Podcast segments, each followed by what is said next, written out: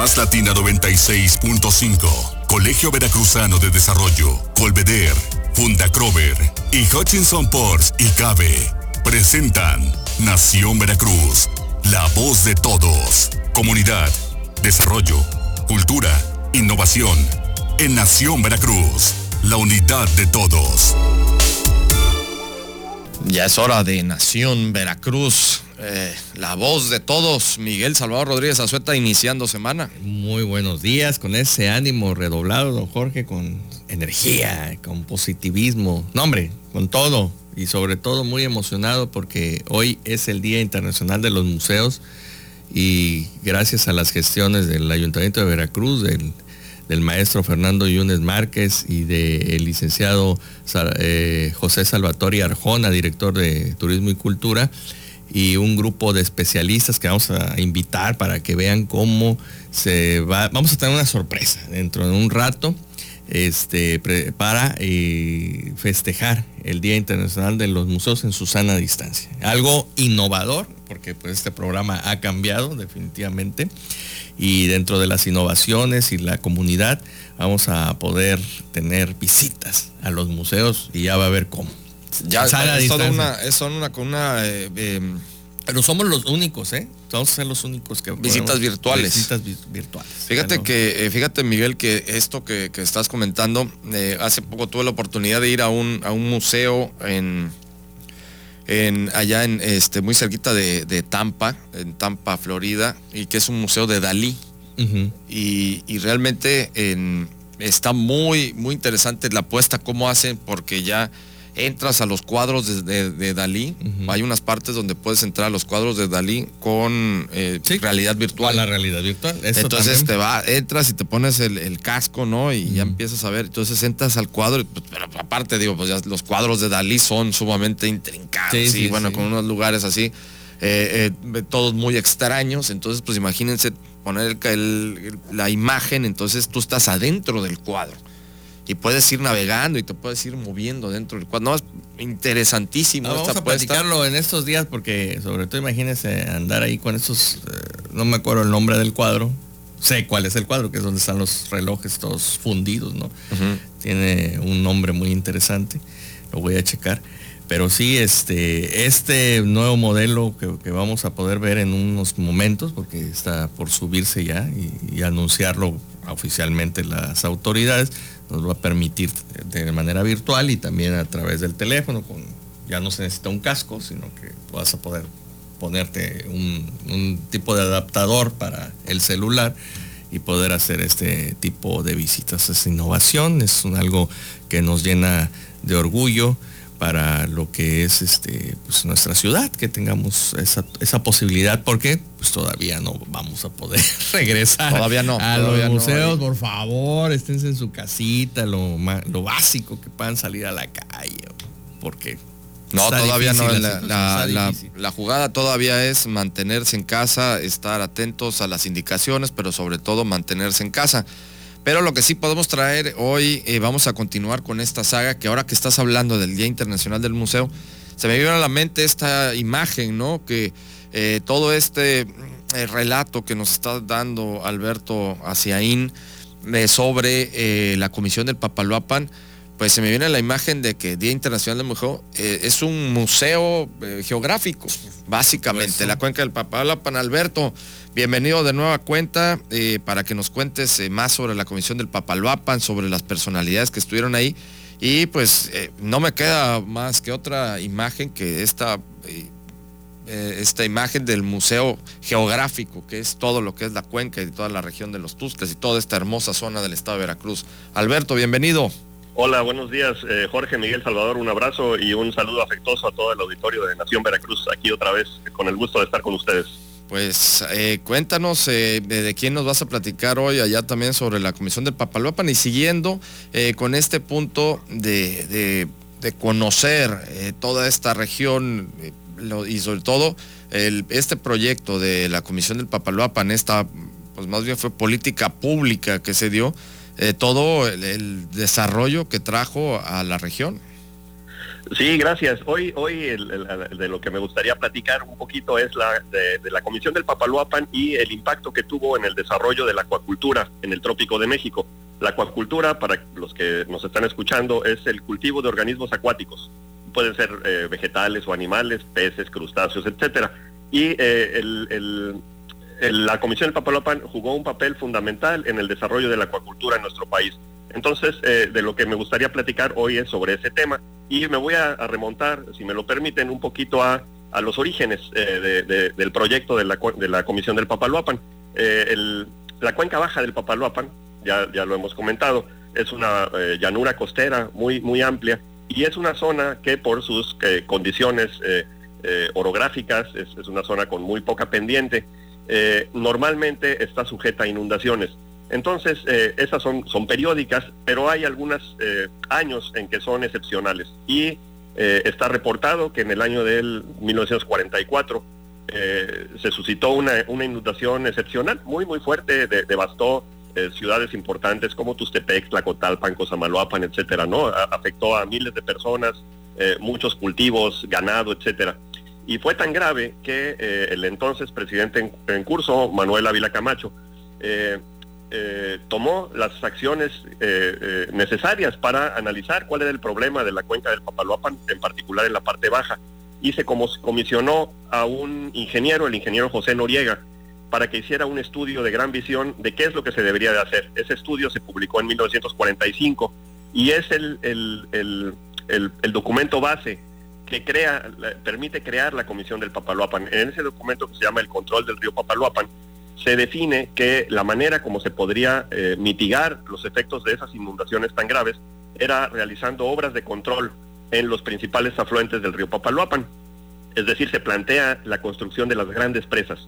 Eh, en la siguiente administración quiero, quiero eh, ubicarlos que proyectos de, esta magnitud como la Comisión del Papaloapan son trans, transeccionales, rebasan una administración de, un, de una presidencia municipal. Entonces, los antecedentes son en la época de Ávila Camacho. Después, en la siguiente administración, cuando está de presidente Miguel Alemán Valdés, eh, se, constituye, se, crea por decreto la Comisión del Papaloapan y fue hasta la siguiente administración en la, en la, en la gestión de Adolfo Ruiz Cortines cuando se empieza a construir la presa, la primer gran presa para contener el río Papaloapan, que es la presa Miguel Alemán, sobre el río Tonto. Eh, la, cortina de la presa está en, en en el estado de Oaxaca, y esa presa se construye, eh, empieza a construir desde el 54 y se termina de inundar en el 58, todavía en la, en la gestión de, Adolfo Ruiz Cortines. Eh, cuando se construye esa presa, que fue la primera que construyó la Comisión del Papaloapan, la segunda ya lo hemos dicho, es la presa Cerro de Oro, fue en ese momento el embalse artificial más grande en toda América Latina. La, presa Presidente Alemán más, conocida, mejor conocida como Temascal, tiene una capacidad de almacenamiento de 8 mil millones de metros cúbicos y su superficie inundada equivale más o menos a 48 mil hectáreas. Es, es, un, cuerpo artificial enorme, pues, ¿no?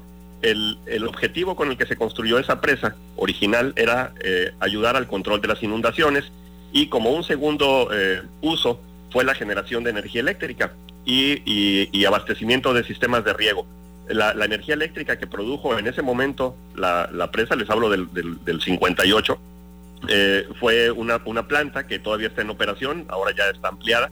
En ese momento producía 150, eh, 154 mil kilowatts y permitió crear dos industrias incluso fuera de la cuenca. Una de ellas es aquí la, zona industrial Bruno Paquea en, en Veracruz que permitió eh, desarrollo de industrias como, como eh, aluminio, TAMSA, etcétera, ¿no?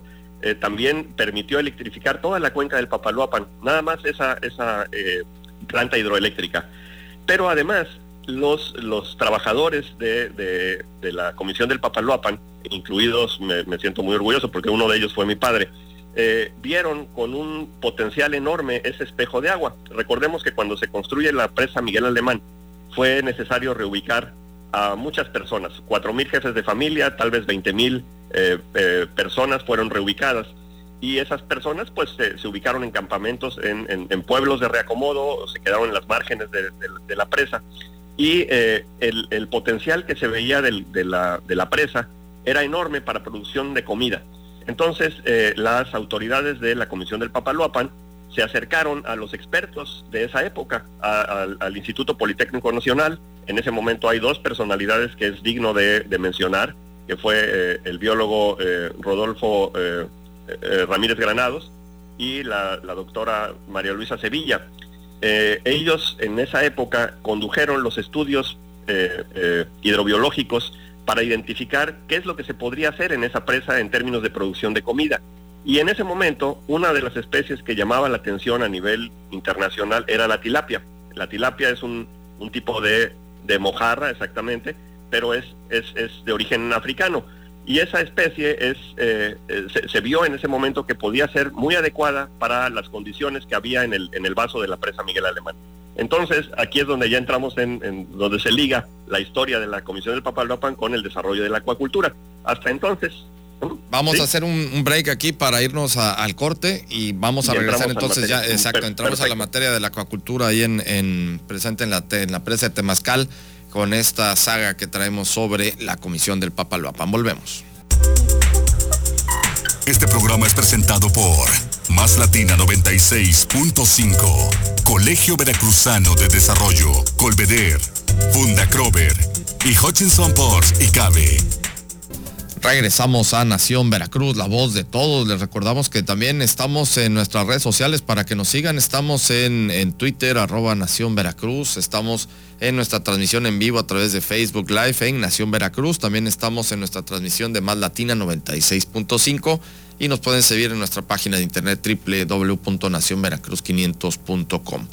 Seguimos contigo, Alberto, Alberto Aciaín, eh, que nos estás eh, platicando toda esta saga eh, de temas, de datos que, eh, que, han concitado y que fueron eh, parte esencial del desarrollo de toda la región de la cuenca del Papaloapan, la región de los Tusclas, todo el sureste veracruzano se vio beneficiado con, con esta comisión del Papaloapan. Y continuamos con el tema de la acuacultura ahí mismo, en, en parte de lo que son las presas que se realizaron a través de, este, de, esta, de esta comisión del Papaloapan. Con mucho gusto. Sí, miren, para, para ubicarlos, hasta esa época en nuestro país, eh, las especies que se cultivaban en, términos eh, acuáticos eh, eran carpas, truchas, en diferentes partes de la República. En el trópico de, México la acuacultura era, era incipiente, ¿no? prácticamente no existía. Entonces, la, viendo el potencial enorme que tenía la, la presa para producir comida y con los estudios básicos que se realizaron con apoyo de expertos en esa época, se decidió, la Comisión del Papaloapan decidió eh, introducir tres, eh, tres lotes de tilapia. En ese momento llegaron de la Universidad de Auburn, Alabama, en Estados Unidos, en 1964. Y la, Comisión del Papaloapan construyó a, orillas de la, de la cortina de la presa Miguel Alemán la primera estación de piscicultura tropical en México, que es la estación de, acuacultura en Temazcal, Oaxaca. Eh, en esa estación es donde se introdujeron, se recibieron las, las tilapias y eh, la, actividad que, se hizo en los primeros años fue conocer la especie, eh, reproducirla y sembrarla en el vaso de la presa. Hay dos personalidades que quiero eh, mencionar en este momento para rendirles tributo también, reconocimiento a grandes amistades y mentores de, míos, pues, ¿no? Es la bióloga María Soledad Delgadillo Tiburcio y el biólogo Armando Morales Díaz. Ellos son los pioneros del cultivo de la tilapia en nuestro país ellos, eh, eh, cuando muy jóvenes, biólogos, eh, empezaron a trabajar con la tilapia, empezaron a, descubrir muchas cosas. Hoy ya se saben y se ha, mejorado mucho los sistemas de producción, pero en esos momentos recordemos, recordemos que era una especie que no existía en nuestro país. Entonces fue conocerla, aprenderla a manejar, a cultivar y se empezó a sembrar en la presa Miguel Alemán. Les hablo de 1964. en 1972 se reportaron las primeras cosechas de tilapia en la presa. Eh, ya estamos hablando de, varias toneladas que se producían, ¿no? En 1975 ya se, se, se, reportan cosechas de más de 6 mil toneladas de tilapia. Y eso generó una industria que, no existía en nuestro país, ¿no? La, captura de organismos de acuáticos en un, un gran embalse. Eh, la gente en esa zona, pues no eran acuacultores ni, ni pescadores, era gente que había sido desplazada de sus, de sus áreas de, cultivo, la mayoría de ellos agricultores, y eh, la Comisión del Papaloapan eh, invitó a pescadores de Valsequillo, Puebla, para que les enseñaran a utilizar sus redes las redes de trasmayo con las que se podía capturar la tilapia. Y eso lo interesante es que generó una industria en nuestro país que, eh, que, que, hizo una gran diferencia de lo, que, de lo que se hacía antes en términos de acuacultura. Este modelo, perdón. A ver, ya me quedó la duda. A ver, la tilapia y la mojarra eh, eh, no es lo mismo. Sí, mira, las mojarras, la mojarra es un nombre común de muchas especies de agua ah, dulce. Ah, También hay algunas de agua de mar, pero aquí las conocemos de manera como sinónimo.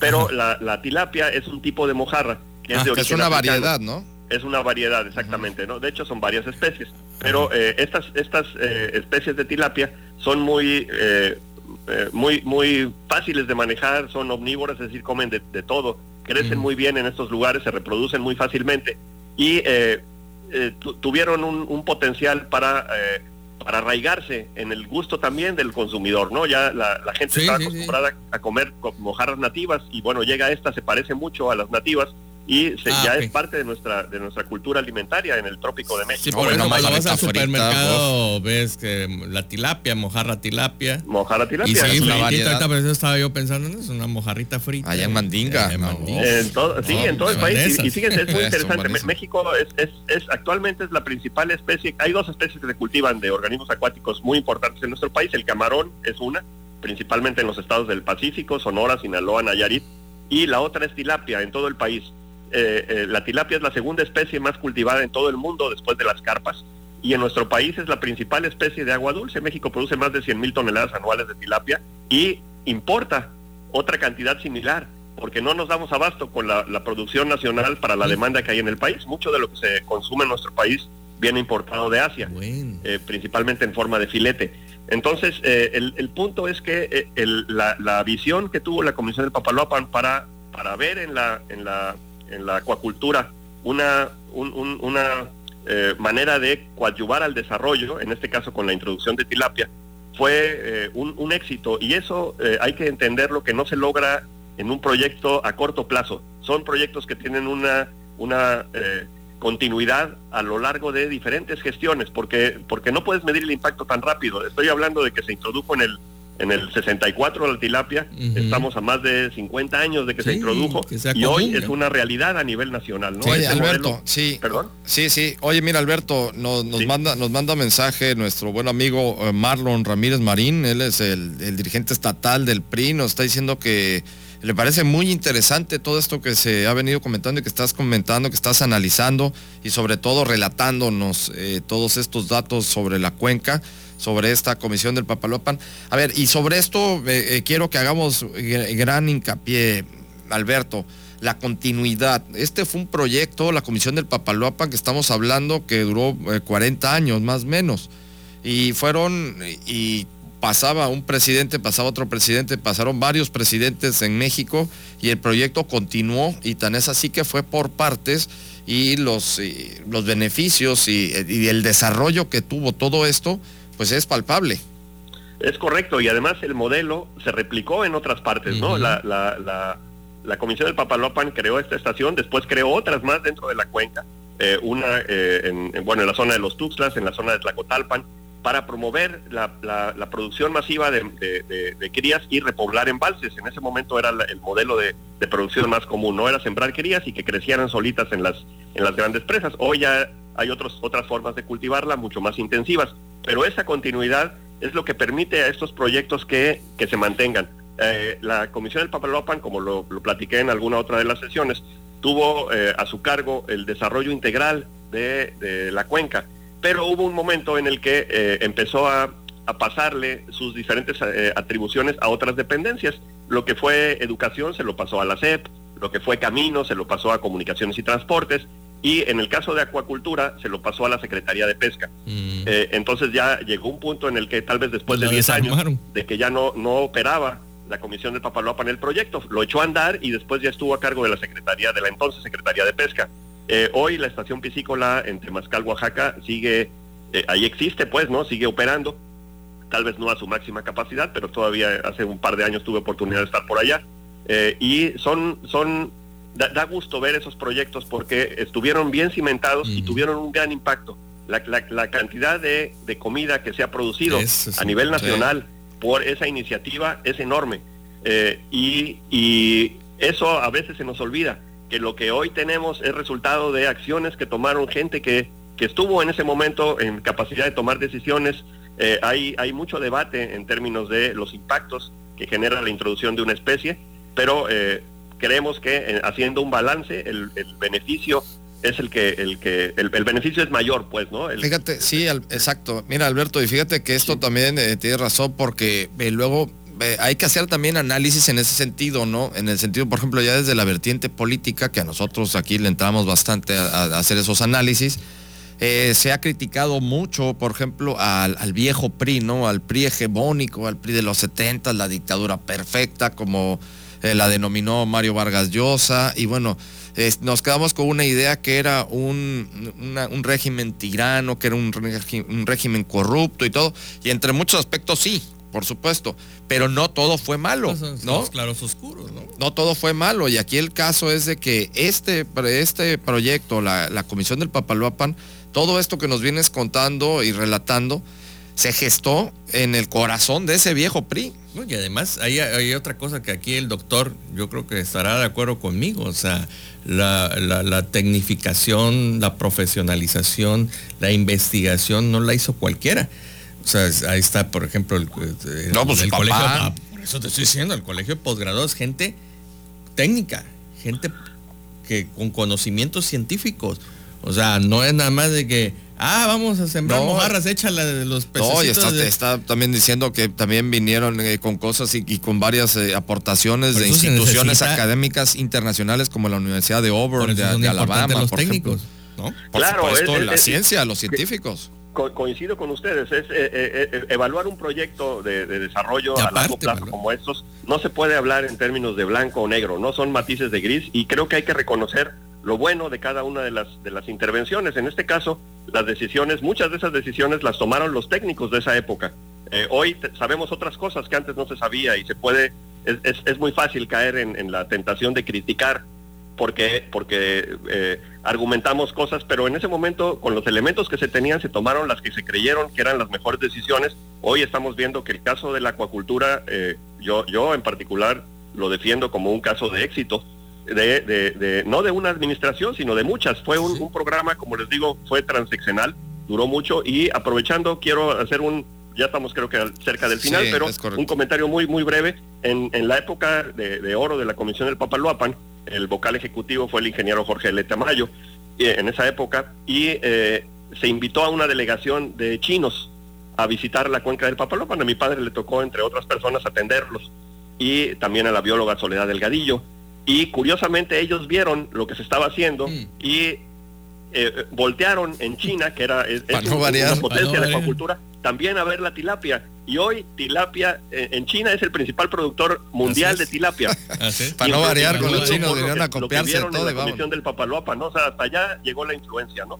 Entonces, bueno, yo creo que es, es como lo, dije hace un momento, es un, un reconocimiento a los eh, actores de la historia de la acuacultura en nuestro país que participaron desde la trinchera de la, de la Comisión del Papaloapan y que hoy lo que tenemos de acuacultura en el trópico es, es, un, es un resultado de alguna manera por el efecto de, las, de las intervenciones que hizo la Comisión del Papaloapan. Eso creo que es un, un honor y un gusto pues, ¿no? Haber sido a hablar de esta historia.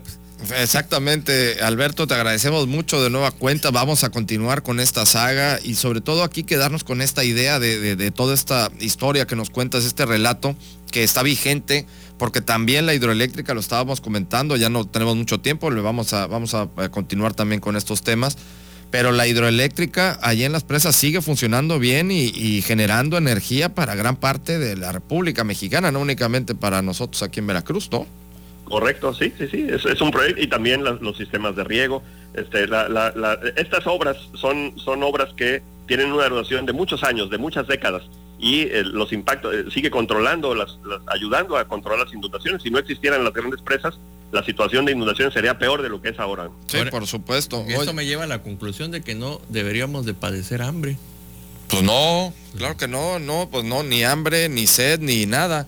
Y por lo mismo... Bueno, sed, lo que sepa nadie se muere de, sed acá, pero ah, bueno, no, ese es otro tipo de sed. Mira, este no, pero ya para que sí, no, no, no nos podemos morir de hambre y ya para, para cerrar también con, el programa de hoy es, eh, eh, yo me quedo en gran medida con lo que hablas, Alberto, de la continuidad, para que estos proyectos generen este desarrollo como lo generó la Comisión del Papaloapan con cada uno de todo esto que se hizo fue a través de una continuidad, porque insistimos, fueron proyectos transeccionales, pasaron de un presidente a otro, eh, municipios, etcétera, presidentes municipales, gobernadores, y eh, los proyectos ya están ahí consolidados y generando el beneficio del desarrollo, que es lo importante, y es a lo que nos estamos abocando ya ahora en este programa Nación Veracruz la voz de todos es a esto, a, buscar el desarrollo de las comunidades. Y en este caso, bueno, pues que no comunidad este, aglutina la cuenca, toda la cuenca del Papaloapan. Alberto, para cerrar.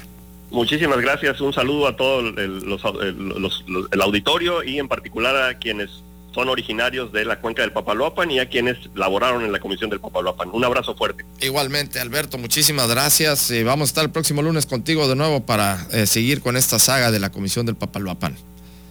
Excelente, saludos. Igualmente, muchas gracias Alberto Haciaín, él es doctor del Colegio de Posgraduados. También le mandamos un fuerte abrazo a nuestro buen amigo, el ingeniero Francisco Javier Ugal de Acosta, investigador del INIFAP, quien es uno de los principales promotores de, de, este programa, o sea, de esta saga. Eh, él nos, nos, pues nos incentivó y más bien nos, nos dirigió a que lo hiciéramos de esta manera y le agradecemos muchísimo también al ingeniero Francisco Javier Galacosta. Mire, mire, mi rostro, me quedé pensando que, que efectivamente tenemos todo, todo para, para no padecer hambre, para apoyar a nuestras comunidades. Este, un saludo afectuoso también al colegio de posgraduados, a la doctora Verónica Lango y a todo su equipo. Y bueno, nos manda también a decir el licenciado Alfredo Sánchez que, personas como el doctor este, Alberto, Alberto Aceín. Eh, deben de ser invitados a, hacer estos tipos de proyectos que, el Colveder que, que, está iniciando.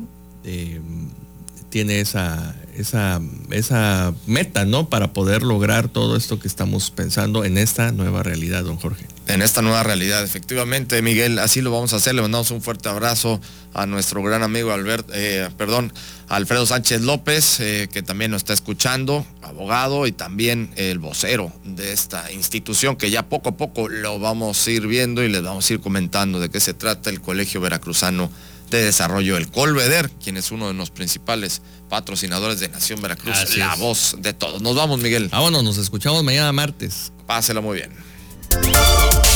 Más Latina 96.5, Colegio Veracruzano de Desarrollo, Colveder, Funda Crover y Hutchinson Ports y Cabe presentaron Nación Veracruz, la voz de todos. Hasta la próxima.